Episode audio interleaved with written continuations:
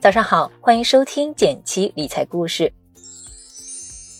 今天想来和大家聊聊社保五险中我们使用频次最多，而且相对最实用的保障——医保。平时啊，头疼脑热、看病拿药，一张医保卡能帮我们负担不少花销。但很多朋友会分不清各种医保的区别，经常有朋友留言：有医保，新农合还要买吗？尤其是前段时间，新农合二零二一年的收费标准变成了三百二十元起。很多人就问，为啥今年又涨了？能不能不缴了？新农合的费用确实一直在涨，从最初推广时的十元，已经渐渐涨到了三百二十元。一个没有固定工作的农村户口家庭，一家人一次要缴纳的费用就是上千元。但是缴纳标准上涨的同时，国家的财政补助也在涨。今天我们就来仔细说说四种医保，普通人怎么选？新农合涨价了，还要继续缴吗？断缴的话会有什么问题？有新农合就够了吗？文稿我已经放在音频下方文字区，欢迎阅读。微信搜索“简七独裁”公众号，关注后回复“电台”，仅需一元即可学习十天精华理财课，每天限量两百名。感兴趣的话不要错过哦。第一个问题，四种医保有啥区别？我一直鼓励身边的人一定要加入医保。这些年，我国医保体系不断改革，出台了城乡居民医保、城镇居民医保、新农合、职工医保等好几种医保。先说说他们之间的关系。基本医保包含了城镇职工医保和城乡居民医保，其中城乡居民医保包含了新农合和城镇居民医保，是不是很复杂呢？为了帮助了解，我放了一张图在讲义区，你可以自行查看。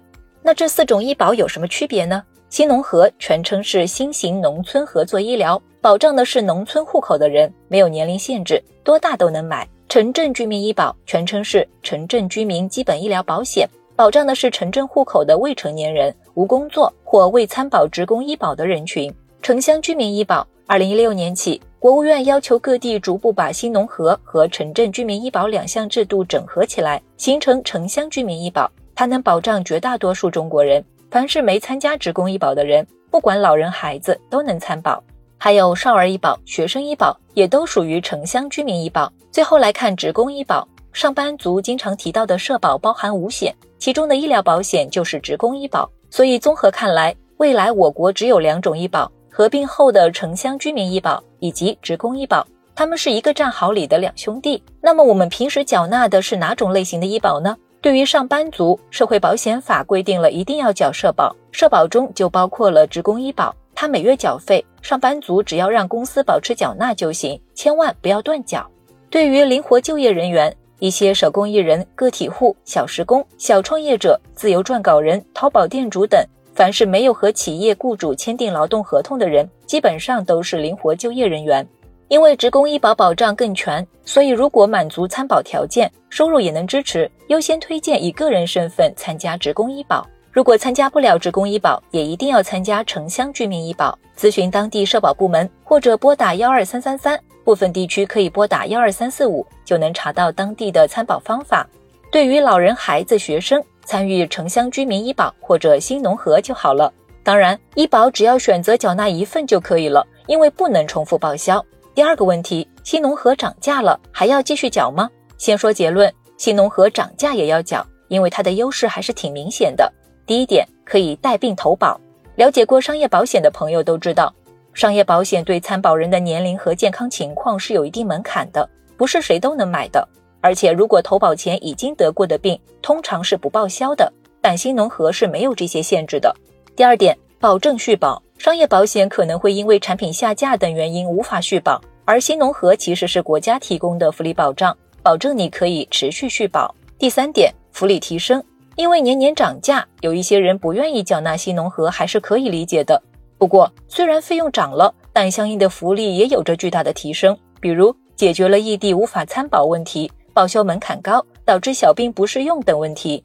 我也给你梳理了一下：一、增加了报销病种的种类，降低疾病报销的限制条件；二、提高了报销比例，逐渐统一城乡标准；三、取消户籍限制，只要有当地的居住证，就可以在当地参保报销。四低保户、无保户、建档立卡贫困户、一二级重度残疾人士这四类人群免缴，八十岁以上独生子女家庭等免缴政策按区域略有不同。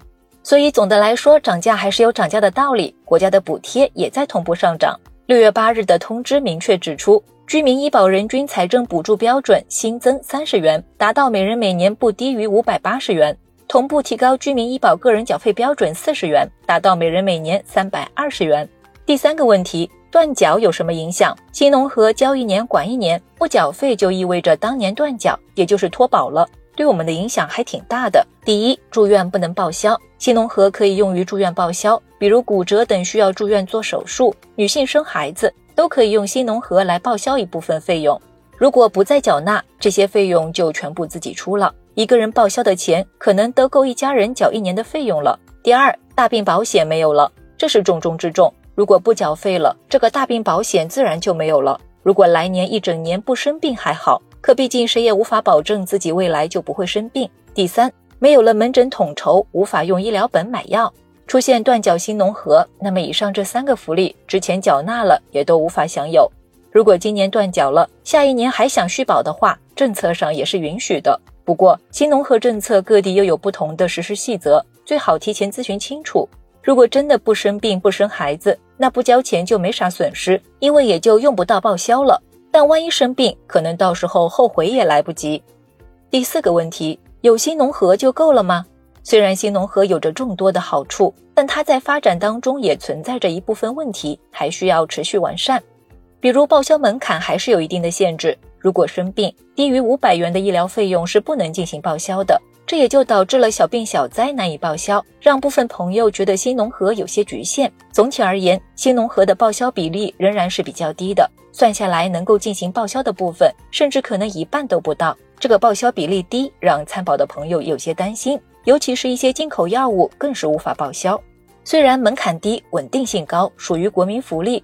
但正是因为覆盖面广、门槛低，反而很难做到保障全面。